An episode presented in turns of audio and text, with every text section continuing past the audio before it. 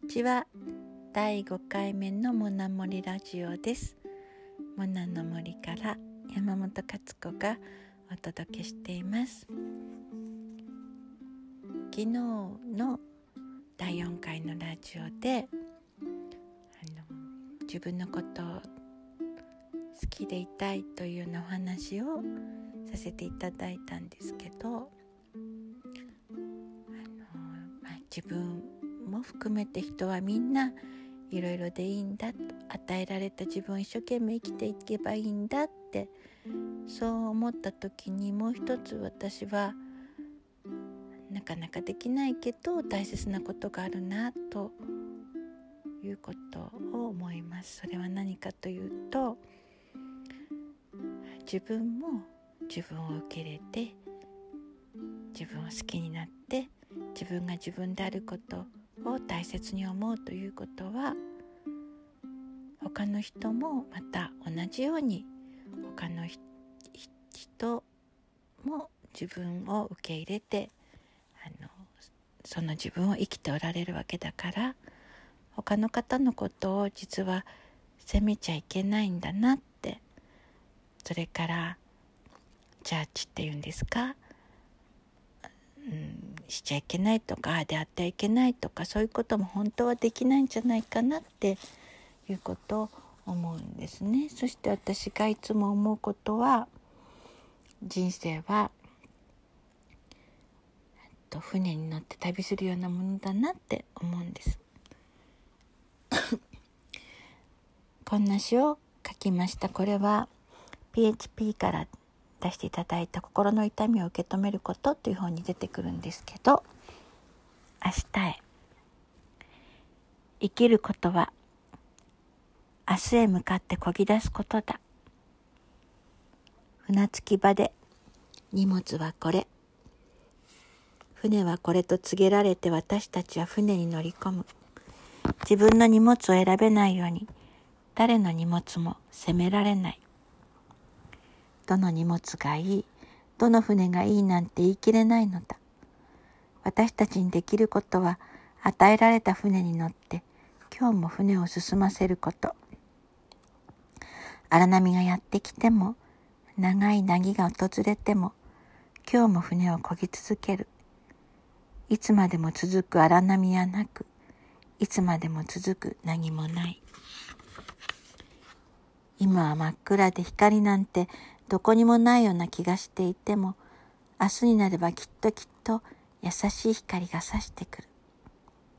一つ一つの小さな波が朝日にキラキラ輝く中、小舟の上を飛ぶ海鳥たち、そしてやがて来る億万の星のもと、どんなに港が遠くても明日というゴールへなら漕ぎ出すことができるはず。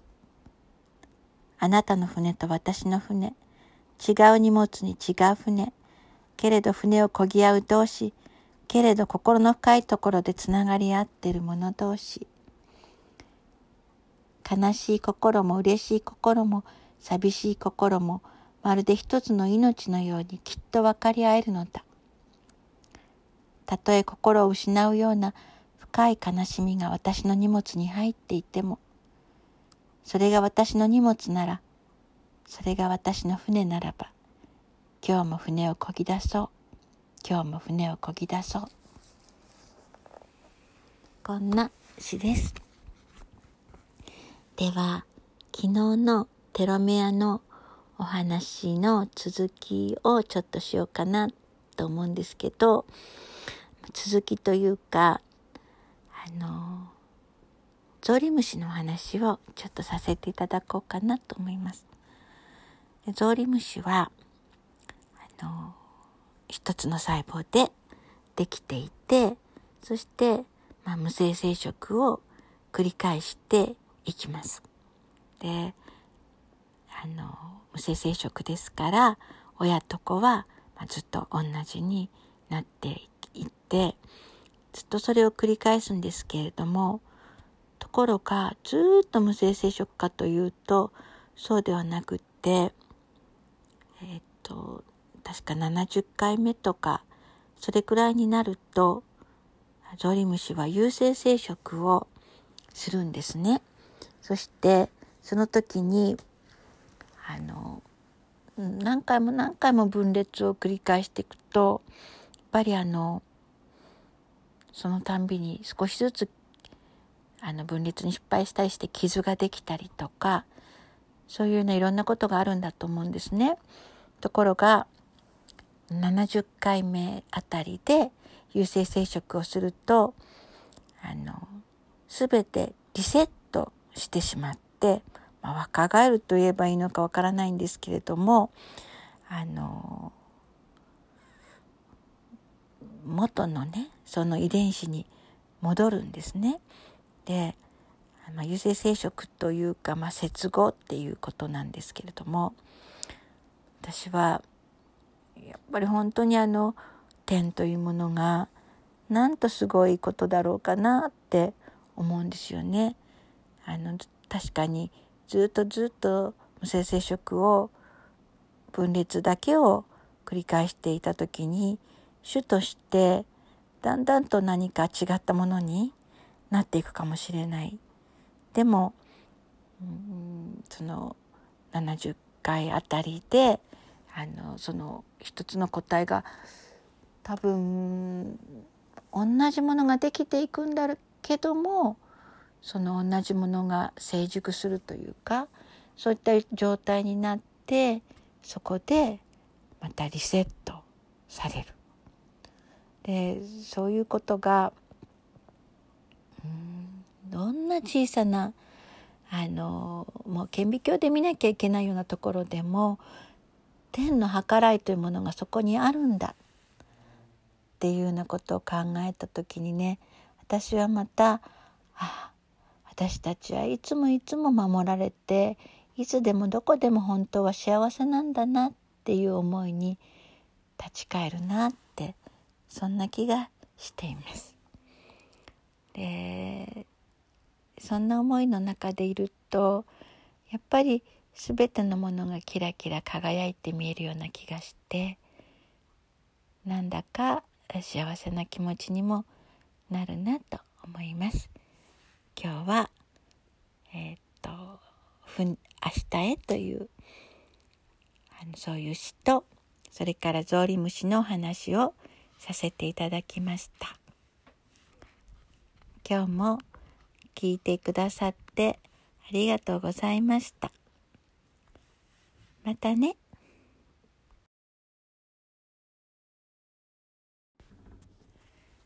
モナモリラジオ第6回山本勝子がお届けしています今日はモナの森からじゃなくって京都のホテルからです今日は大阪の牧野純子ちゃんと一緒なんですけどあのこんにちは。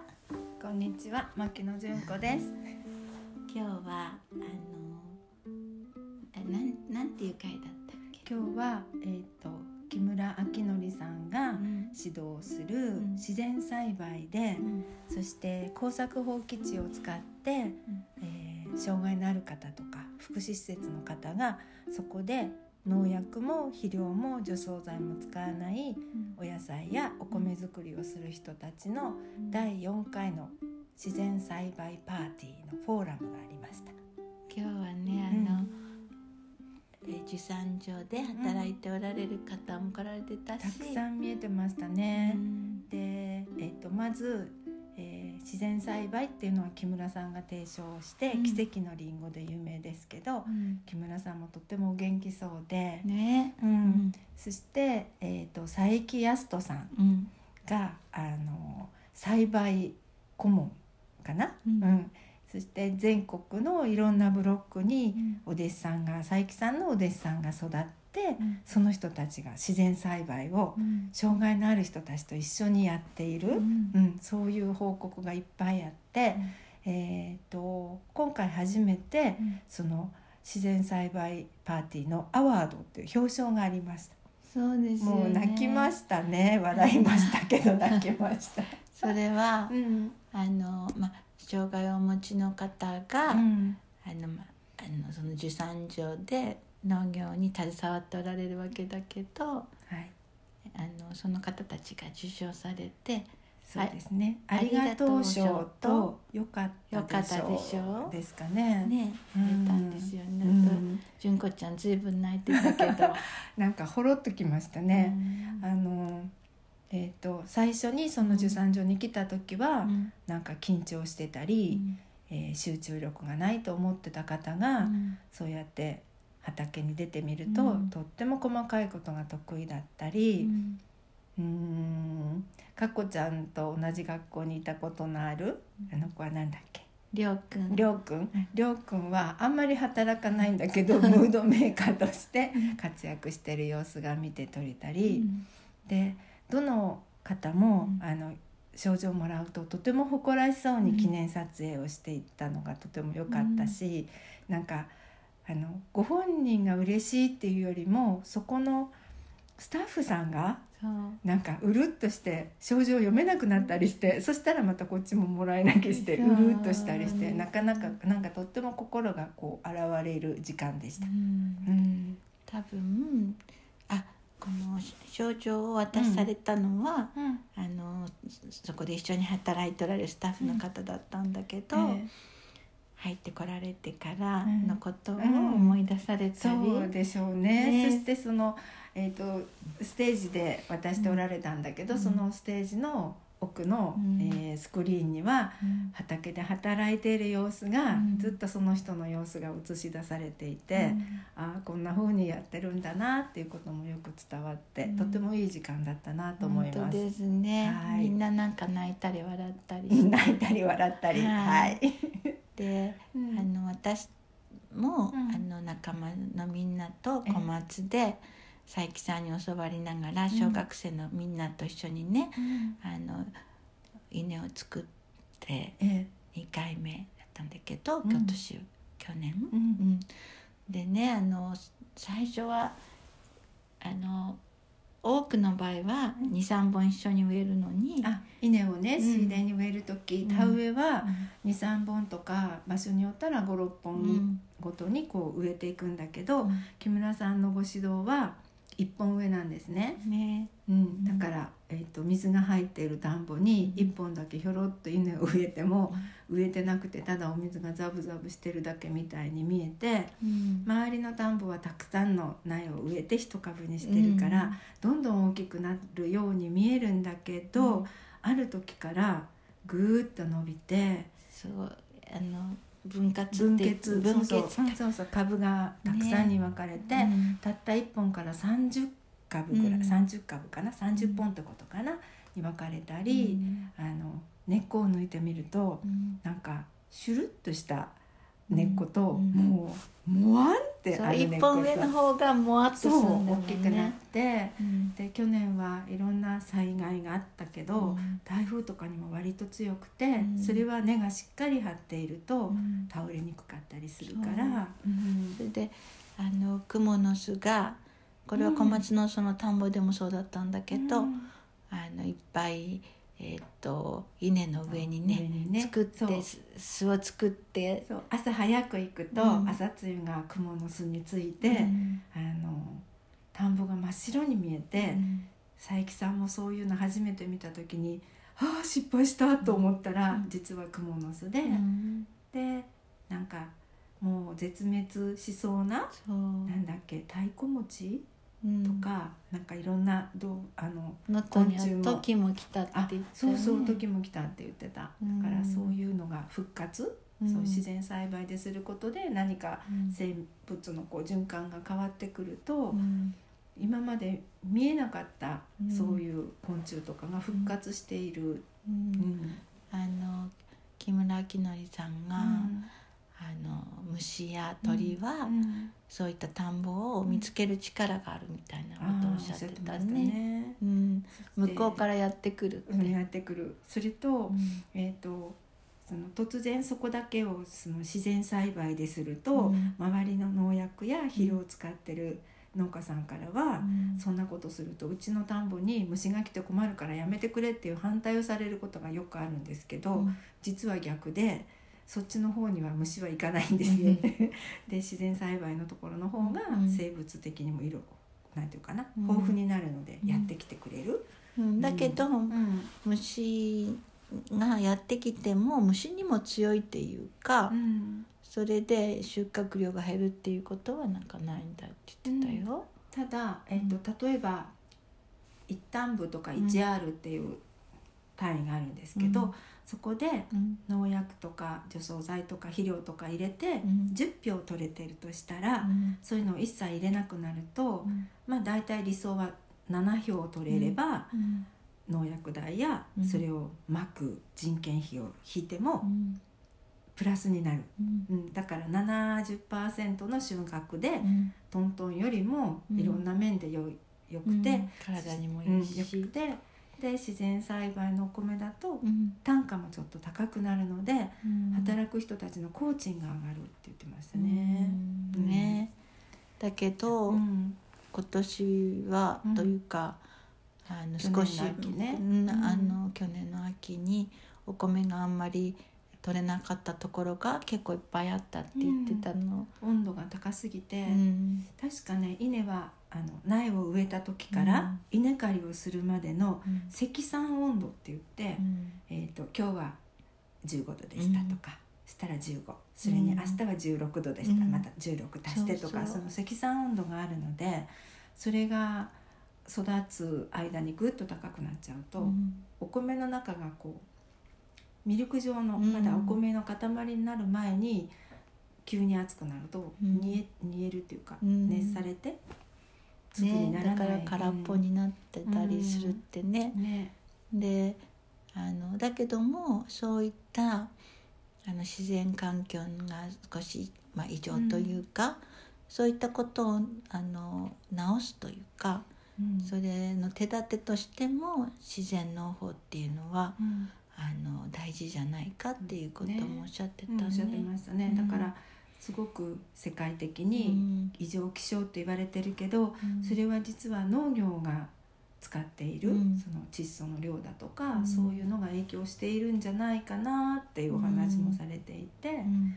そこをみんなが見直すことで、うん。今のなんか変なうん。異常気象っていうのも少し修正されるような、ううんん。そういう方向で解決するちょっと光が見えるかなっていうお話があったような気がします。ねね。あの今日本当に、うん、あ私すぐあの子供たちって言っちゃうんだけどもう大人なんだけども、うん。の卒業生のうんみんなが、うん。あの本当に輝いて嬉しそうだったし、そうですうね、そのアワードで一番の賞をもらった子がうん。ダンスが好きって言ってう、ん。音楽かかって踊り出したら、えーさっきのりょうくんももね。行ってもノリノリで踊ってて、うん。そして佐伯さんがみんなこうステージに上げてうん。踊ってる時ほんとキラキラしててうん。なんかいい感じだった。ね、でりょうちゃんはね、うん。学校にいらっしゃった時は、私も担任はさせていただいてないんだけど、あのすごくアトピーが辛くて、うん。いつもこうかきむして血がいっぱい出てるお子さんだったのにね、うん。あのそれからいつもどこか行っちゃったりしてやっぱりそれはあのかゆいってこともあったのかなと思うんだけど、うん。もう全然一度も描いたりしないでうん。顔も時もすっかり綺麗になって、うん。それでやっぱりそういった、ん。あのあそこのあの白衣のところでね、あの発酵食とかも作っていたり、うん。自然栽培のものを食べていって、それであのあそこは寮みたいになってるから、それでご飯も食事がねちゃんとうん体そういうことがねいいのかなってうん。聞いたらそうだと思う、うん。それとやっぱりあの子供たちがこう生き生きとうん。生きていてみんなが認め合うっていう、うんそういうことがあるからあのいいのかなって。で今日パーティーに出てらした時もねね本当仲間っていう感じだったそのね。うですね。そうあのお世話をしてらっしゃる方が、うんあのなんかこうやめなさいとか、うん。ダメとかっていうんじゃなくて、うん。ちゃんとりょうちゃんの主体性も認めながら、うん。こう対等に付き合ってる感じがすごく見えて、うん。そこは素敵なあの白衣石川県の能登の、中能登ぐらいですか？もっと先ですか、白衣っていうところのメンバーの、ううんんみんな素敵だったなと思って。白衣はね,、うん。あのね JA が、うん。あのと組んで自然農そうですされて、ね。それから保育園とか小学校も、うん。その自然農のお米を、うん。あの使使われてるのね。やっぱり食べ物が大事。ううん去年初めて二毛作もしたって言あって出ました。あのスライドでうん。ニンニクをたくさんこう持ってすっごく嬉しそうにしているスライドが印象的でしたね。うん。ニンニクを植えると、うん。佐伯さんが言ってたけど、うん。ニンニクを植えるとイノシシが来ないんだって。あそう、うん。あじゃあそれ福井の方にも教えたいですね。うん。敦賀の方が、うん。えーっと一人だけでやってるわけじゃないけど、うん。みんな稲はやってるけどお野菜やってるのは僕だけですよ、隣の席の方が言っていて、でイノシシも鹿も猿も出ると。うん。で猿の対策をぜひ知りたいとおっしゃってたのでまたそういう情報があればかっこちゃんの方に。ね。さうん。お猿さんはに玉ねぎをあげるとずっと向いているってなんか聞いたことある。け どそれは迷信かな。そうでしょうね。うね。んうんで私はえっ、と本当にいろんな人のつながりで今があるなと思ってて、純子ちゃんとももう20年か25年かもううーんと前から。そうですね。1900年代のおしまいの方だったので うん。ですね。うん。ね。ね。そうですね。頃にうん。天元四郎さんともお友達なんだけど、天元四郎さんの会になんか呼んでいただいた時に純子ちゃん司会してたかかもしれないですね。